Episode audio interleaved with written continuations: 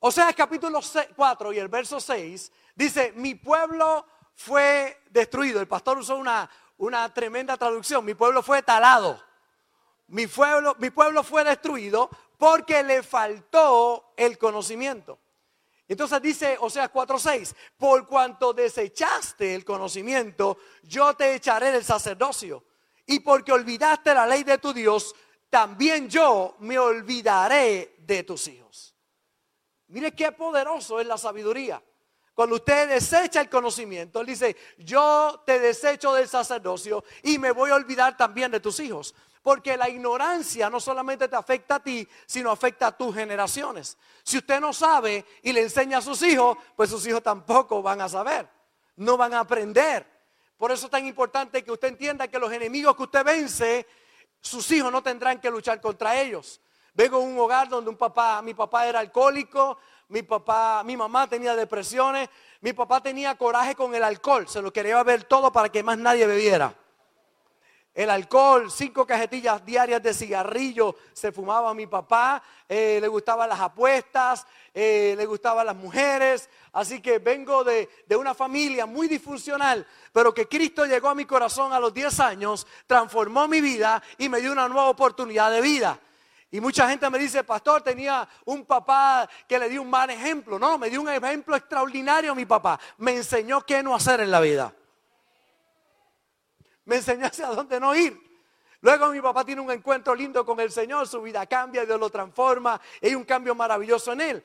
Y qué bueno cuando usted puede entender que cuando Cristo llega todas las cosas cambian. Pero si hay algo que necesitamos en la vida, es la sabiduría. Santiago en el capítulo 1 y el verso 5 dice, y si alguno de vosotros tiene falta de sabiduría, pídala a Dios, el cual da a todos. Diga conmigo, a todos. ¿A cuántos?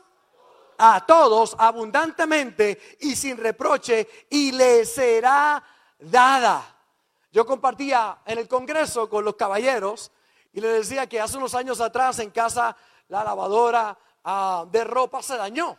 Eh, en ese momento éramos cinco en casa, las tres chicas estaban, la pastora y yo, así que mucha ropa que lavar. Y cuando se daña la lavadora, eso realmente es un problema en la casa.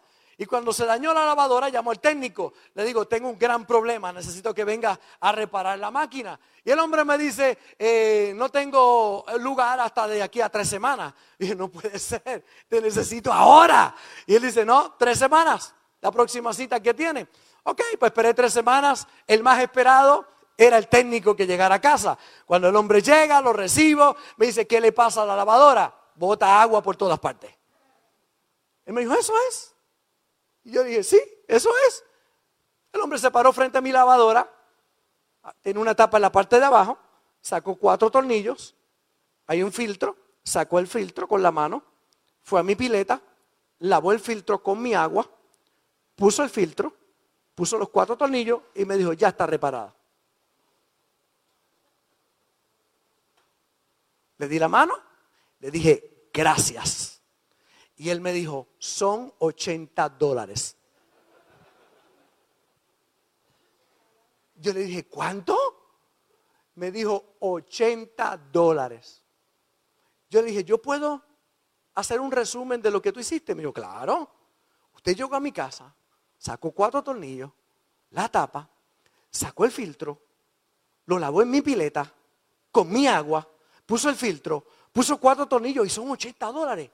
Y me dijo, sí. Así que tuve que pagarle 80 dólares.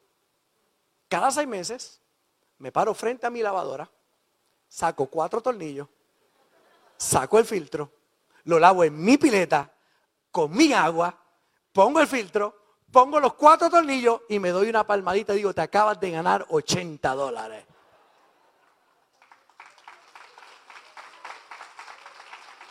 ¿Por qué? Porque la ignorancia cuesta. La ignorancia cuesta. Pero cuando tú tienes sabiduría, tú vas a ver que vas a prosperar. Un problema es algo que usted no sabe cómo resolverlo, por eso es un problema. Se constituye en problema porque usted no lo puede resolver. Si usted lo pudiera resolver, no es problema. Así que cada vez que viene un problema a tu vida, lo único que te, está diciendo es que hay algo que tienes que aprender. Que si no lo aprendes, el problema va a continuar. Pero en el momento que aprendes se acaba el problema. Cuando yo aprendí lo que pasaba con la lavadora, ya no es problema para mí. Porque ya sé. Cuando el auto se me daña, yo no soy mecánico. Yo voy al mecánico triste. El auto está averiado y el mecánico está contento ya. Pastor, qué bueno recibirlo. Y yo no, nada bueno. El auto no está bien. Eso no es problema, tranquilo, yo lo resuelvo, claro, porque él va a cobrar por mi ignorancia. A mí me cuesta porque yo no sé, pero él prospera porque sabe. Significa que el que sabe prospera y el que no sabe no prospera. Hay gente que me dice, tengo un problema en el matrimonio. No, tú tienes un problema de falta de sabiduría. Porque si tuvieras sabiduría no tuvieras problema. Tengo un problema con la crianza de los hijos. Pastor, mi hijo es un malcriado. Malcriado, ¿quién lo crió? Usted lo crió.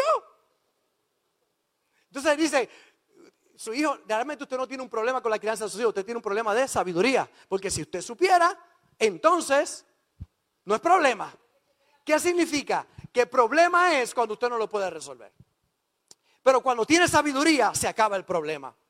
Por eso en el día de hoy yo no sé qué problema estás enfrentando, pero le vamos a pedir a Dios sabiduría para que puedas pasar al otro lado en el nombre del Señor. Porque si tienes sabiduría, tendrás la respuesta y tendrás la salida para ir al otro lado. Ahora mire cómo dice Hechos capítulo 7, verso 9. Estos patriarcas tuvieron envidia de su hermano José, lo vendieron para que fuera esclavo en Egipto. Pero Dios estaba con él y lo rescató de todas sus dificultades. Y Dios le mostró su favor ante el faraón, el rey de Egipto. Y quiero que vea conmigo lo próximo que voy a decir. Dios también le dio a José una sabiduría fuera de lo común. Dios le dio a José una sabiduría fuera de lo común, de manera que el faraón lo nombró gobernador de todo Egipto y lo puso a cargo del palacio. Dios le dio a José una sabiduría fuera de lo común. Y Dios me ha traído desde Puerto Rico para decirte que Dios quiere darte una sabiduría fuera de lo común, algo milagroso, que tú tengas hoy, tus ojos se puedan abrir para ver lo que Dios quiere hacer con tu vida y que ese problema no es tan grande como tú piensas, tu Dios es más grande que el problema que tú estás enfrentando.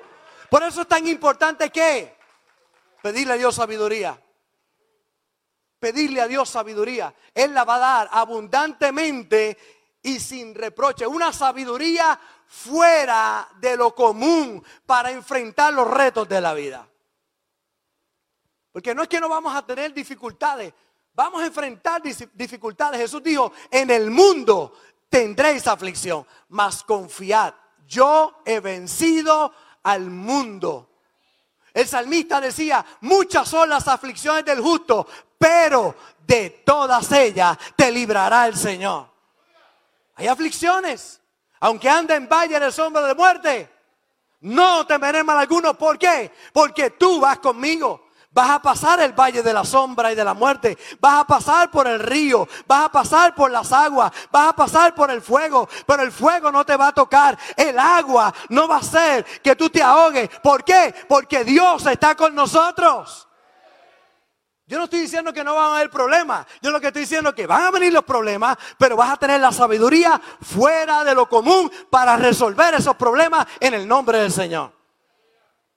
Ahora quiero dejar hoy algo que quizás usted nunca lo ha visto de este punto de vista. Yo no sé, yo tengo 43 años sirviendo al Señor. He leído la Biblia por lo menos una vez al año. Así, hay años que lo he leído dos y tres veces, así que sobre 60, 70 veces he leído la Biblia de tapa a tapa. Me gusta escudriñar las escrituras. Pero un día vi algo en este salmo. Yo lo había leído tantas veces, pero vi algo en este salmo que trajo una revelación realmente extraordinaria a mi vida que quiero compartirla con ustedes. En el Salmo 91 vamos a tocar el verso 1 y el verso 13. Pero le invito para que usted en su casa lea ese salmo. Eso es vitamina C para el alma. Es poderoso este salmo. Voy a tomar dos versos de este salmo para lo que quiero compartir. En el verso 1 dice, el que habita al abrigo del Altísimo morará bajo la sombra del Omnipotente. Eso no es poca cosa. El que habita al abrigo de quién? No del alto, del Altísimo. Dice, morará bajo la sombra de quién?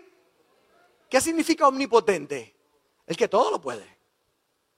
El que todo lo puede. Vas a morar bajo la sombra del que todo lo puede. Pero yo quiero ir al verso 13. Entre muchas cosas que declara este salmo, dice, sobre el león y el áspid pisarás. Hollarás al cachorro de león y al dragón. Aquí hay cuatro ataques que uno enfrenta a lo largo de la vida. Cuatro ataques que enfrentamos a lo largo de nuestra vida. Y yo sé que muchos de ustedes se van a identificar con alguno de ellos. Primero habla del león, del león. Vas a enfrentar leones en tu vida. Cuando enfrentas el león, es el ataque esperado. Es el, es el león que puedes ver, que lo ves venir. ¿Cuántos alguna vez han estado frente a un león? Yo espero que ninguno, porque si no, no estuviera aquí, ¿verdad? Pero un león, es obvio, lo estás viendo, viene contra ti. Mire cómo dice Primera de Pedro 5:8, sed sobrios y velar porque vuestro adversario el diablo como león rugiente anda alrededor buscando a quien devorar. Es uno de los ataques que tenemos en la vida. Son los leones de la vida que vienen. Es el problema esperado, el problema que usted puede ver. Son los problemas que vemos y que tenemos que enfrentar en nuestra vida. Se cuenta que habían dos hombres que se encontraron con un león en la selva. Uno de ellos se agacha a amarrarse los tenis. El otro le dice, ¿no tiene miedo de que el león nos va a comer? Y dice, no, yo no tengo miedo. Yo lo que tengo es que correr un poquito más que tú. Entonces, el león que, no es otra cosa que los problemas que podemos ver en nuestra vida. Dicen los que saben de la selva que hay cuatro cosas a hacer si te encuentras un león en la selva. Le voy a dar un consejo por si alguna vez usted va a la selva y se encuentra con un león. Cuatro cosas que dicen los que saben que usted debe hacer cuando se enfrenta un león en la selva. Número uno, ve en grupo porque ellos no atacan manadas. Asegúrate que vas en grupo y que vas con la suegra por si acaso, que sea la carnada. Dicen, cuando, cuando vas a enfrentar un león, asegúrate que vas en grupo. Porque a los leones les gustan las presas sueltas. El que está solo. Dos, dice, levanta los brazos porque ellos te ven más grande y se intimidan por el tamaño.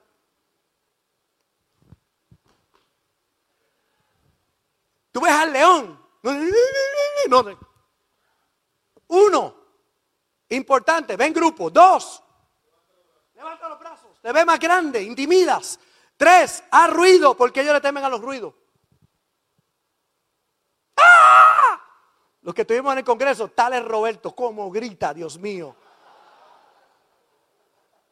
Un grito de eso de tales, ¡ah! La autoridad. Cuatro, lo que nunca puedes hacer es darle la espalda. Porque se duplica el riesgo. Uno, ven grupo. Dos, levanta las manos. Tres, importante, ha ruido. Cuatro, nunca le den la espalda. Siempre míralo de frente. Ese primer ataque de león si lo vemos en la perspectiva bíblica. Por eso es tan importante la iglesia. Porque el enemigo lo que quiere es verte solo. Pero qué bueno que hoy estamos aquí en el grupo. Vamos todos a enfrentar a un león, todos juntos. Vamos en manada. Por eso es tan importante la manada. Por eso es tan importante la iglesia. Qué bueno que tú eres parte de Castillo del Rey aquí. ¿Por qué? Porque vamos en manada. Y el león cuando nos ve en manada nos coge miedo. Dos, ¿qué dice? Levanta las manos. Por eso es tan poderoso lo que estaban haciendo los jóvenes aquí cuando adoraban al Señor. Y tú levantas tu mano. Porque cuando tú te levantas tu mano, el león se intimida. Vas en grupo y levantas tus manos a adorar al Señor. Porque cuando tus manos se levantan para adorar, el león se intimida ya. Tres, a ruido. Por eso es el poder de la alabanza. Cada vez que tú adoras a tu Señor, el león está intimidado por esa adoración que tiene. Y número cuatro, nunca le des la espalda. Míralo de frente como David miró a Goliat. Vienes contra mí con espada y jabalina, pero yo vengo contra ti en el nombre de Jehová Dios de los ejércitos de Israel, a quien tú has provocado. Nunca le des la espalda. Qué importante eso. El león es tipo del ataque esperado, el ataque que viene a nuestra vida. Ese ataque que lo podemos ver. Si están marchando hacia adelante, sentirás la oposición. El árbol que tiene frutos, le tiran piedras. Eh, el león es ese ataque que es inherente a nuestra vida y propósito. Si vas a tener hijos, debes saber, para empezar, que el embarazo te va a deformar. Eso es esperado. Mi amada, si estás embarazada, no pienses que eh, vas a tener la misma forma. Te vas a deformar. Eso es esperado. Ay, me estoy deformando. Eso es normal. Todo tu sistema va a experimentar cambios, náusea, hinchazón. Y si es como yo, a mí me daban las náuseas también. Malestar. Luego los dolores de parto. Y enseguida se acabaron las noches de dormir. Lloran todas las noches. Quiere comer. Le da fiebre, incomodidad. El proverbista dice, el granero está vacío si no está el buey, vacío y limpio. Pero si el buey está, va a haber ruido, va a haber reguero. Entonces hay gente que quiere, yo quiero tener niños, pero no reguero, no hay forma. Ese es el león que tiene que esperar. Hay niños, hay reguero. Y hay que limpiar pamper. Y no huelen bien. Yo le digo, tan buena que la leche materna y cuando sale, bendito sea el Señor.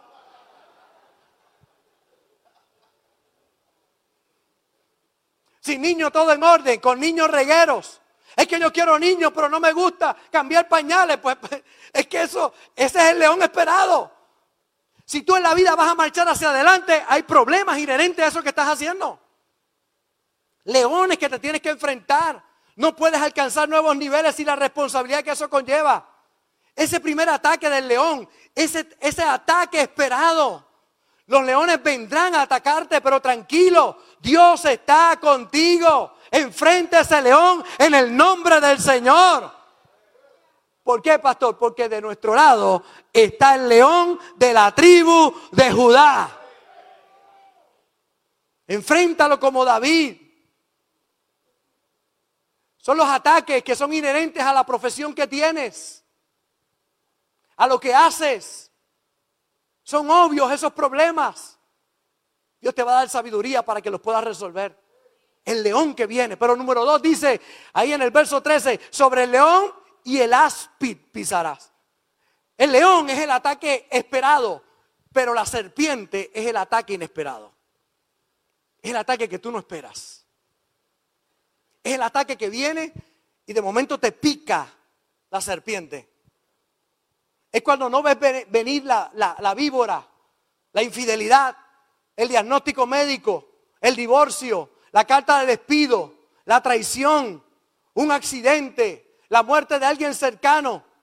Tenemos leones que son aquellas cosas esperadas. Pero también Moisés dice, viene el áspid, la serpiente, lo inesperado, que hace pedazos tu agenda. Son cosas inesperadas, pero también es importante que entiendas que Dios está contigo en esos momentos. Vas a enfrentar leones y vas a enfrentar serpientes también en la vida. Que vas por el camino y de momento salen y te pican. No lo esperabas. Para algunos, la picada de la serpiente es porque se salen de la cobertura. Se salieron de la cobertura del Señor. Miren lo que dice Eclesiastés 18. El que hiciere hoyo caerá en él. Y el que aportilla, va a portillar el vallado, le morderá la serpiente. Si rompes el vallado y te sales del vallado, la serpiente te pica. Hay algunos que estamos en el camino del Señor correcto y vienen serpientes y nos pican de momento. Esos ataques que no esperamos. Pero hay algunos que le pican a la serpiente porque se fueron de la cobertura. El león los coge solo para comérselos. Salieron del grupo salieron de la manada. Por eso es importante que Dios te está diciendo en el día de hoy, mantente bajo autoridad. Yo he tenido muchas serpientes que me han, se me han presentado en mi caminar. Hace dos años la partida de un buen amigo. Jamás esperaba que tan joven partiera con el Señor. Un dolor tan grande en el corazón. Son momentos inesperados que solamente Dios puede traer a uno la, la fortaleza para seguir hacia adelante. Cuando usted ve el pueblo de Israel, cuando las serpientes en un momento determinado le picaban, y dice la Biblia que morían en minutos. El Señor le dice a Moisés, prepara un asta y pon una serpiente de bronce. Y cuando le pique la serpiente, miren el asta y serán sanos. El pueblo iba al campo y de momento la serpiente lo picaba y la gente moría en minutos. Y Moisés le dice, Señor, ayúdame. Algo está pasando. Serpientes están saliendo a picar el pueblo. Y y Dios le habla a Moisés le dice, prepara un asta, la vas a levantar con una serpiente en bronce y la vas a poner en alto. Y cuando la serpiente te pique, mira hacia la cruz, mira hacia aquella serpiente que está crucificada. Y cuando la mire, sanidad vendrá a tu cuerpo.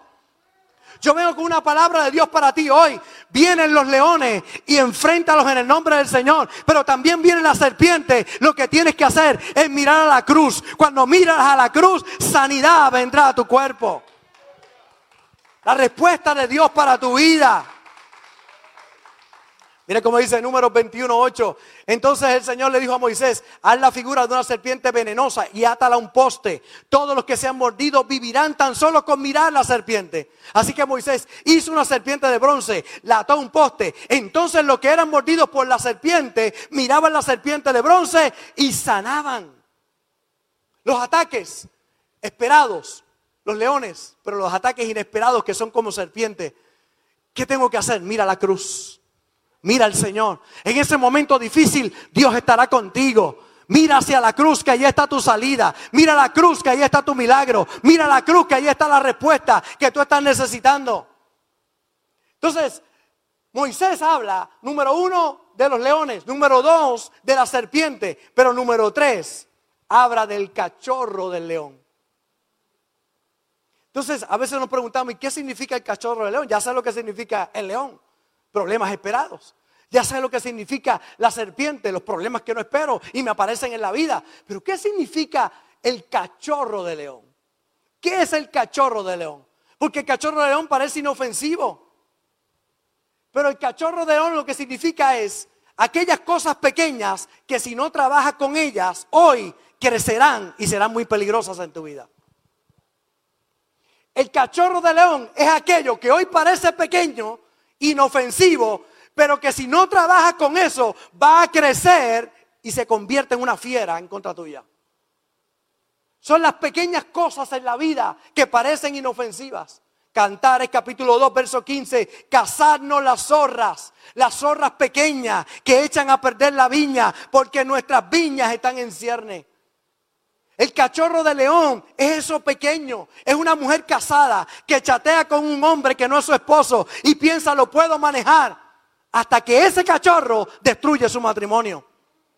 Es un joven o una joven chateando sin saber que está chateando con su asesino o una enfermedad de por vida. Porque no se peca de repente. No se llega al divorcio de repente. Es poco a poco el coqueteo de pensamientos. Parece un cachorro y dicen, yo lo puedo manejar. Pero si no sacas ese cachorro de tu vida, se va a convertir en una fiera que viene a destruirte. Es ese tonto pensamiento de que yo lo puedo manejar.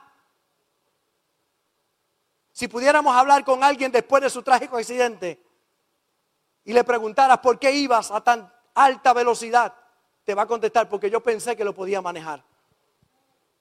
Si le preguntas a un hombre que descubre su infidelidad y le preguntan por qué, va a responder, es que yo pensé que lo podía manejar.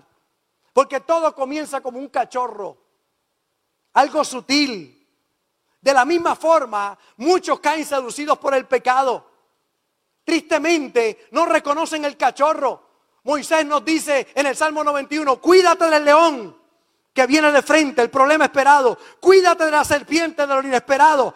Pero cuídate de los cachorros de león. Esas cosas pequeñas en tu vida que si no las trabajas ahora te van a destruir más adelante. Se convierten en grandes fieras. No juegues con el pecado, con lo que está mal.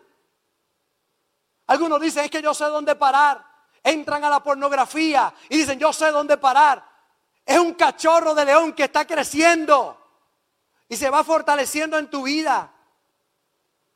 Porque el adulterio no comenzó con la imagen de un cuerpo muriendo de, con sida.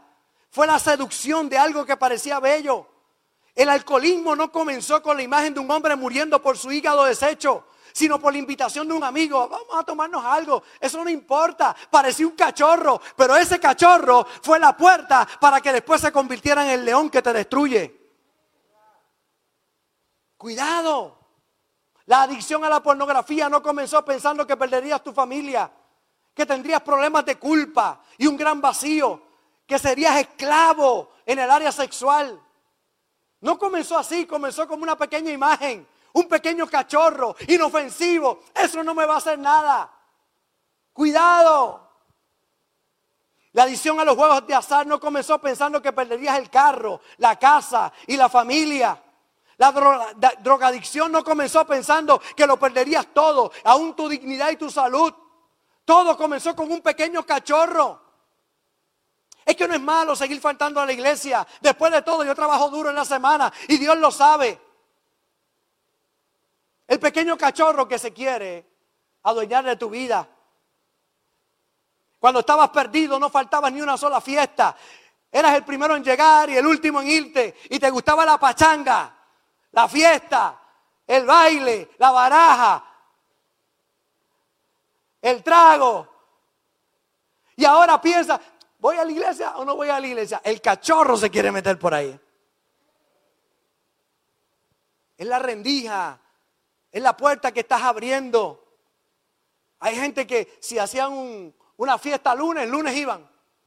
Lunes, martes, miércoles. Mi papá no discriminaba. Bebía lunes, bebía martes, bebía miércoles, bebía jueves, bebía viernes, bebía sábado, bebía domingo. Si había otro día, también bebía. Pero una vez Cristo llegó a su corazón. Oye, si lo hacía para el pecado y para el mundo, ¿cuánto más no lo voy a hacer para la casa de Dios? Para aquel que me cambió, que me transformó, que me bendijo, que ha sido bueno conmigo. Y es que el pecado es sutil. Parece un camino recto, pero su fin es fin de muerte. Y escuche bien lo que dice Lucas capítulo 12, verso 2. Porque nada hay encubierto que no haya de descubrirse, ni oculto que no haya de saberse.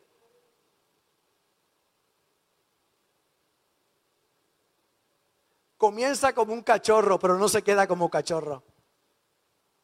enseñé a mis hijas y le enseño a mis jóvenes en la iglesia y a la congregación.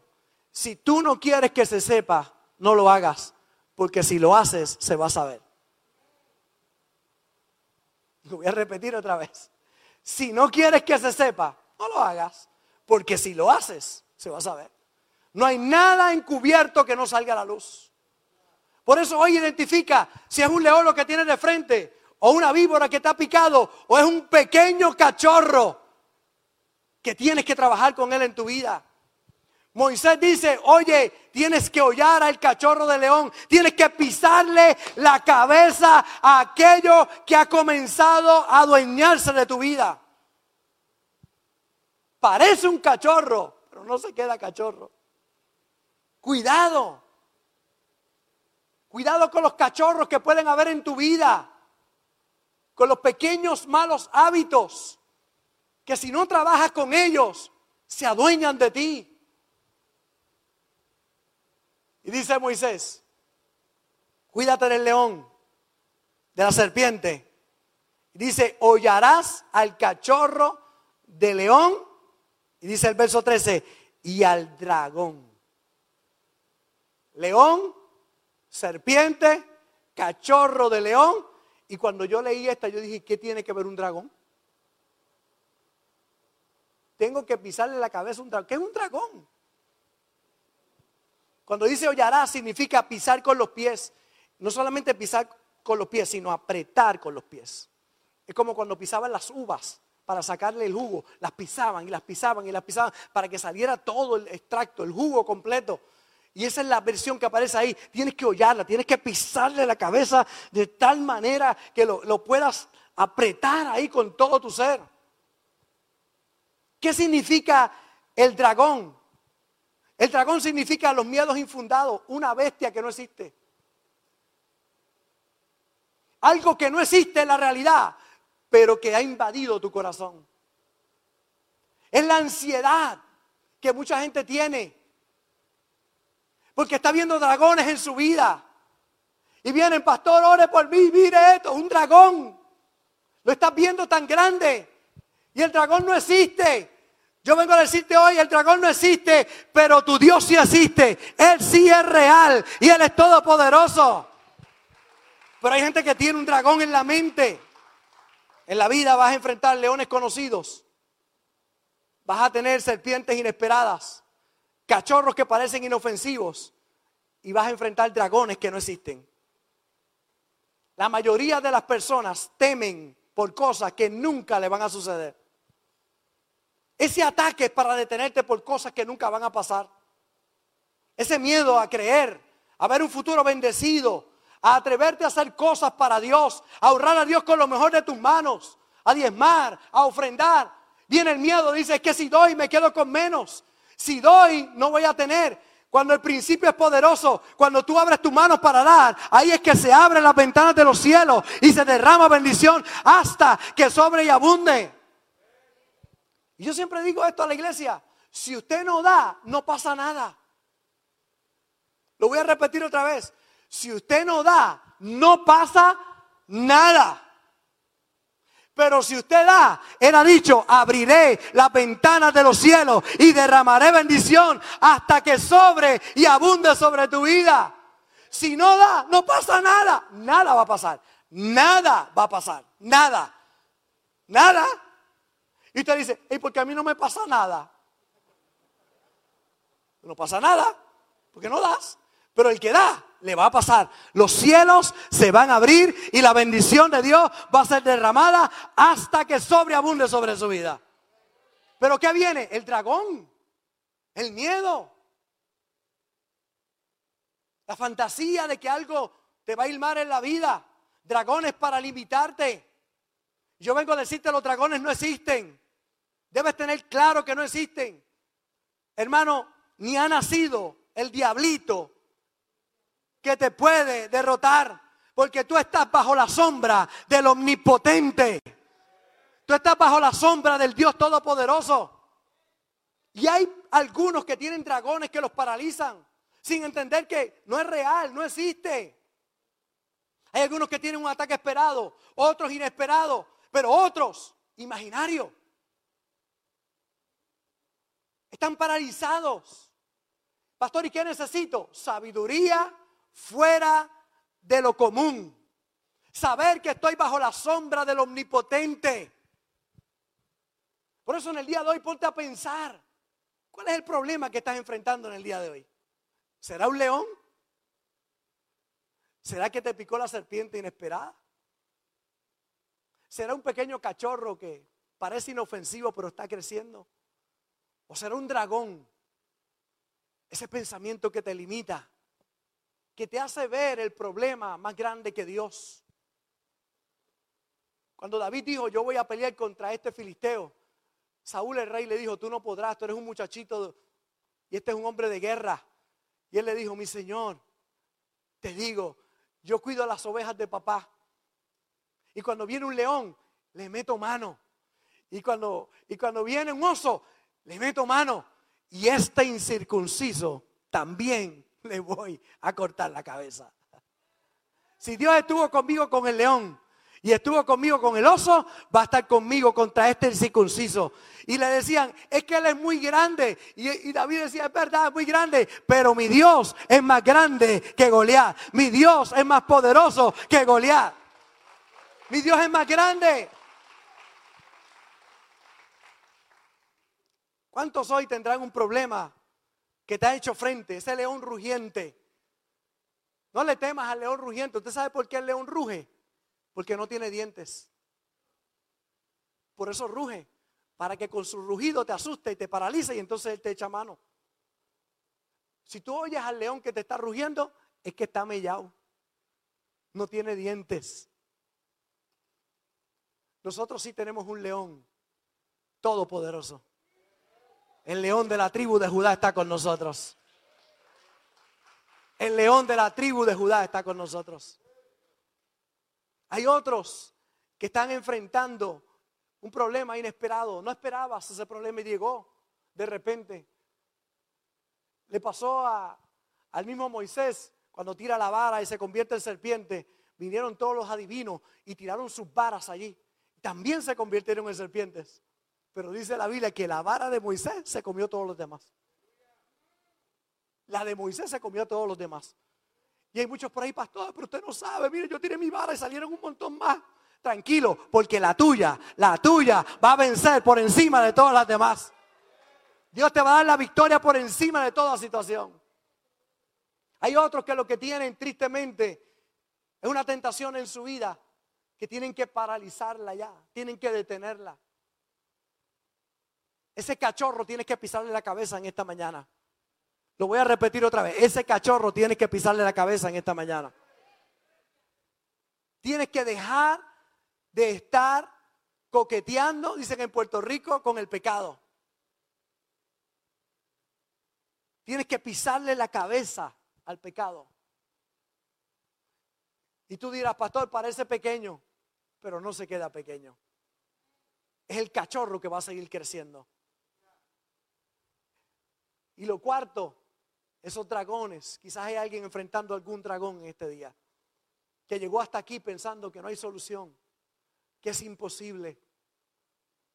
Me llama mucho la atención este leproso que va donde el Señor y le dijo, si quieres, tú puedes limpiarme.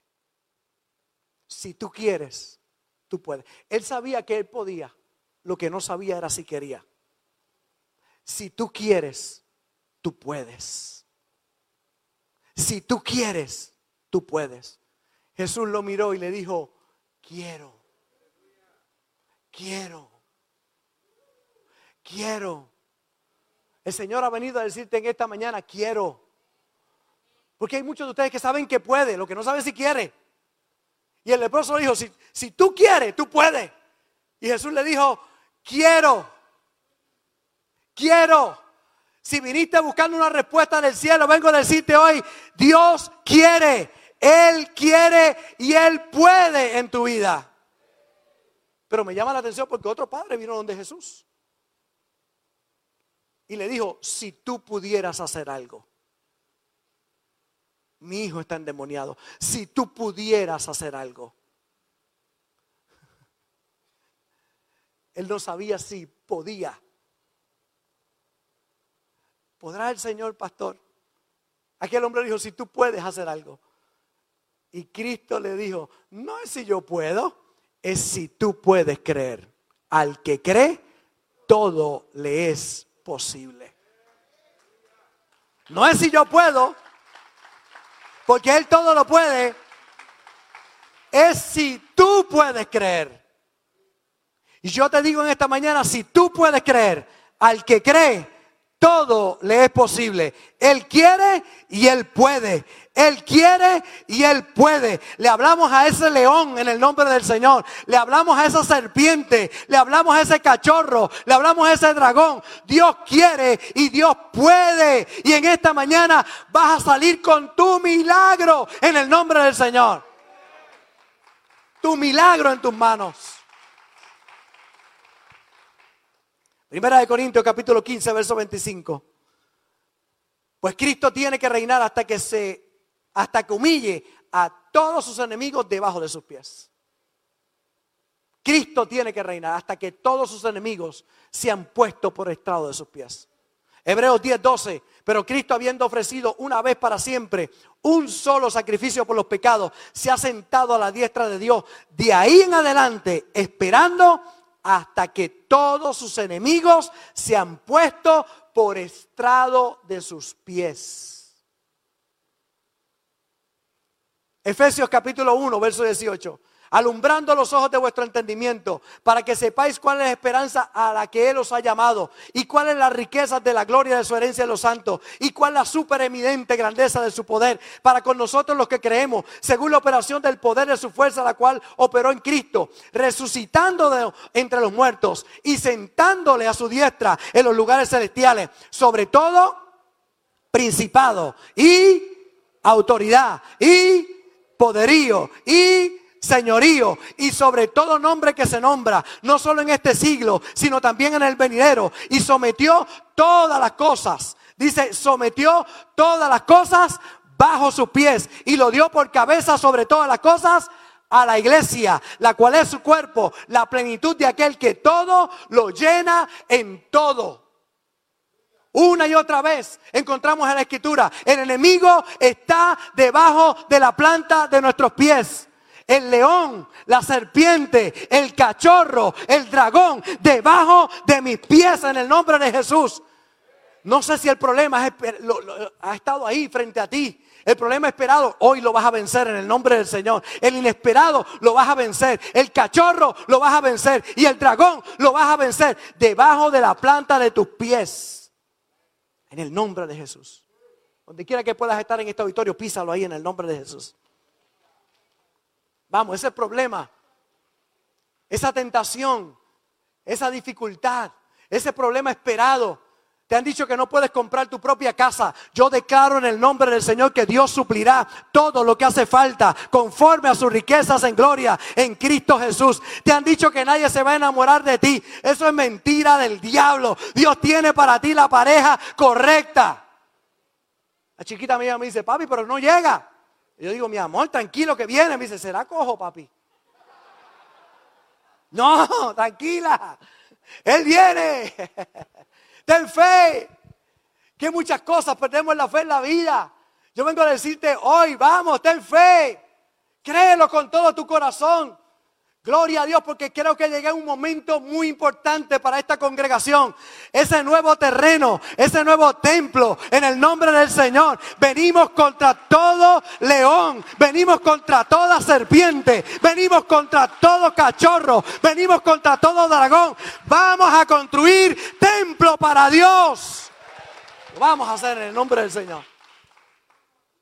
Pastor, ¿y qué hago cuando viene el pensamiento? Sácalo de aquí y ponlo aquí. Abraham Lincoln decía, usted no puede evitar que los pajaritos vuelen arriba de su cabeza, pero sí pueden evitar que haga un nido en su cabeza. Yo no puedo evitar que vuelen, yo no puedo evitar que los pensamientos lleguen a mi mente, pero puedo evitar que hagan, que hagan nido en mi mente. Pastor, y cuando llega el pensamiento, ¿qué hago? Llévalo cautivo a la obediencia a Cristo.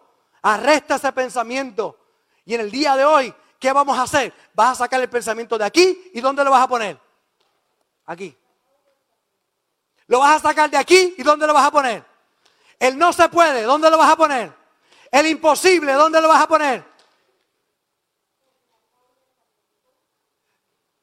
Te dijeron que no lo vas a lograr. Y yo te digo en el día de hoy, saca ese pensamiento de aquí y ponlo aquí. Y písalo en el nombre del Señor. Y sal de aquí sabiendo que todo enemigo está debajo de la planta de tus pies.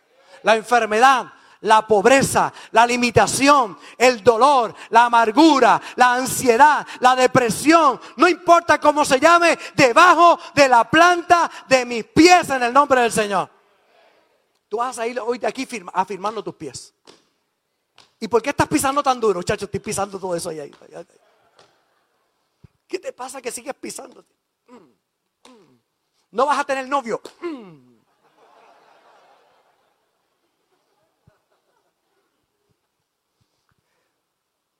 La suegra va para tu casa.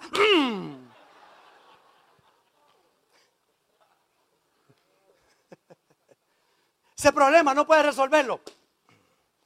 No vas a estudiar, no vas a tener una profesión, no vas a alcanzar tu sueño.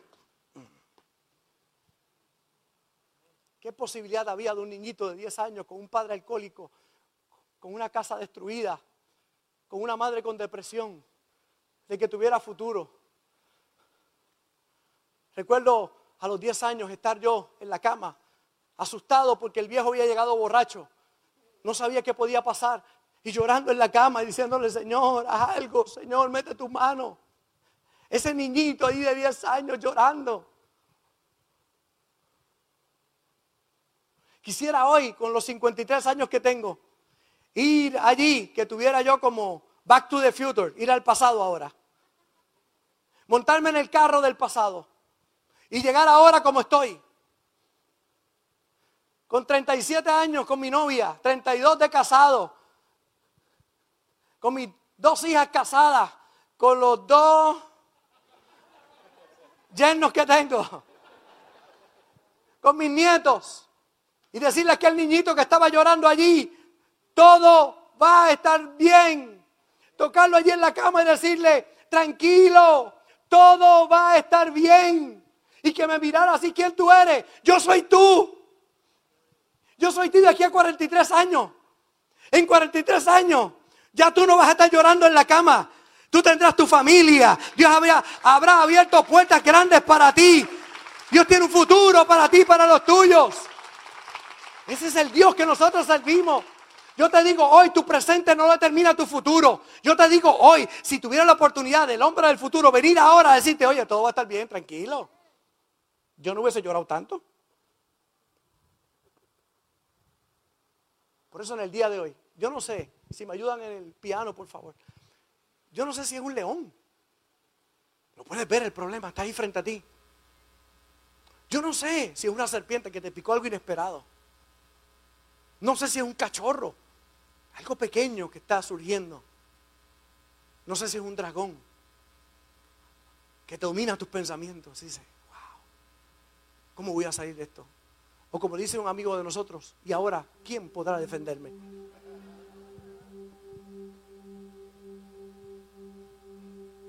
De momento sale, yo. El Dios, Chapulín Colorado. Todos nacimos con él, ¿verdad? Con el chipote chillón. Si algo tenía, era confianza, todo va a estar bien. Y era muy torpe, ¿verdad? Él no, pero siempre resolvía los problemas porque no tiene que ver con él. Como no tiene que ver con nosotros, tiene que ver con él. Pastor, es que yo soy torpe, está bien, pero anda con el sabio. Pastor, es que yo soy limitado, yo no puedo, sí, pero no tiene que ver contigo, todo lo puedo en Cristo que me fortalece. Entonces, yo vine desde Puerto Rico a darte una palabra hoy. Pisa ese león esa serpiente. Mira la cruz. Ese cachorro. Ese dragón. Y vamos a hacer una asignación en el día de hoy. Yo no sé cuál es tu león. No sé cuál es tu serpiente, tu cachorro o tu dragón. Pero tú lo sabes.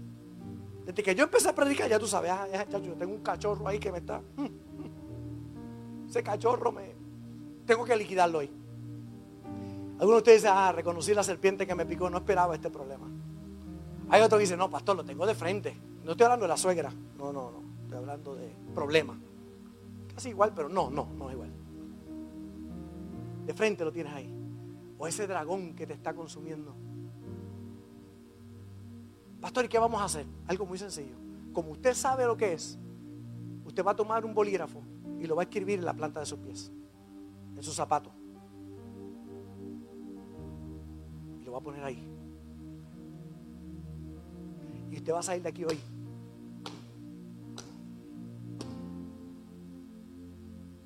Pisándolo en el nombre del Señor. Y cada día que se te presente un león, un cachorro, hoy lo vamos a hacer físicamente, pero usted no tiene que hacerlo físicamente. En el espíritu usted lo puede hacer.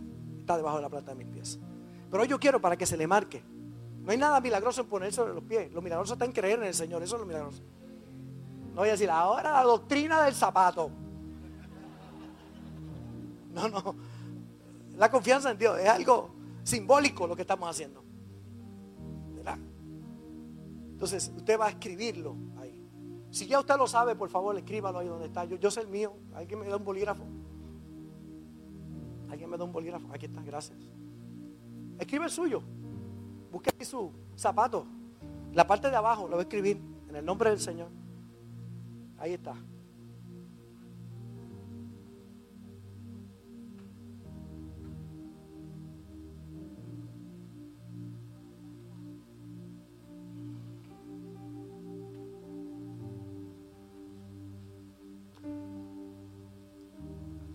Ya yo quiero el mío. Hoy voy a predicar cuatro mensajes. Este es el primero de cuatro. Así que voy a estar todo el día ahí. Voy a pisar todo el día. En el nombre del Señor. Y tú vas a caminar con un acto de fe. Ponte esos zapatos toda esta semana. Esta semana, esta semana de victoria, en el nombre de Jesús. Yo voy a pisar ese, ese cachorro. En el nombre de Jesús. Esa tentación, estar viendo pornografía ese chat, esté chateando, sé que no debe estar chateando con esa persona. No, no, no, ese cachorro hoy lo voy a pisar la cabeza en el nombre de Jesús. Esa tentación, ese problema financiero que tú dices que no lo puedes, no lo puedes alcanzar en el nombre de Jesús. Pastor, van a tener todo lo que ustedes necesitan para construir en el nombre de Jesús. El dinero va a venir del norte, del sur, del este y del oeste. Dios va a abrir puertas en el nombre de Jesús. En el nombre de Jesús. Aquí hay gente que está creyendo que Dios los va a bendecir para hacer bendición. ¿Cuánto le dicen al Señor hoy? Bendíceme, Señor. Úsame como un canal de bendición. Bendíceme para yo ser bendición. No seas estanque. Sea un río que fluye. Los estanques no hay vida. El mar muerto lo que hace es recibir. Por eso todo está muerto en él. Mar muerto. Está muerto, no hay vegetación, no hay vida, no hay nada, todo está muerto. Porque lo que hace es recibir, no da. Pero usted encuentra los demás ríos, cómo fluyen. Lo que se estanca se daña. Pero si tú dices, Señor, bendíceme para yo ser bendición. ¿Cuál, es la limitación? ¿Qué es aquello que hoy te limita? ¿Ya lo escribieron? ¿Cuántos lo escribieron? Levántanos los que escribieron. A ver. ¿Cuántos faltan por escribirlo todavía? Ay, que no me atrevo y si lo ve la gente, pues no, no cruce los pies, cuidado abajo. Los pisa en el nombre del Señor. vas a pisar eso y vas a declarar en el nombre de Jesús. Ponte de pie conmigo ahí donde estás. Lo voy a creer contigo en el nombre de Jesús. Muchachos, ¿me ayudan? Sea león, sea serpiente, sea cachorro o sea dragón, Dios está con nosotros. Dios está con nosotros. Pero todo es porque estamos bajo la sombra del omnipotente, el que todo lo puede. Más allá de que nosotros podamos, no tiene que ver con eso, tiene que ver que Él puede a través de nosotros. Pablo decía, Cristo en mí, la esperanza de gloria. Él en mí. Y tú hoy consciente de ese león, dragón, serpiente o cachorro, lo vamos a pisar en el nombre del Señor. Dice hollarás, significa que lo vas a triturar. Lo vas a hollar. Lo vas a hollar. Porque estará bajo la planta de tus pies. Tu enemigo debajo de la planta de tus pies. La enfermedad debajo de la planta de tus pies. La limitación debajo de la planta de los pies. La pobreza debajo de la planta de los pies. Hoy Dios te da sabiduría fuera de lo común. Fuera de lo común. Dios te va a llevar un nuevo nivel en tu vida. En el nombre de Jesús. Levanta tus manos ahí conmigo donde está. Vamos, díselo.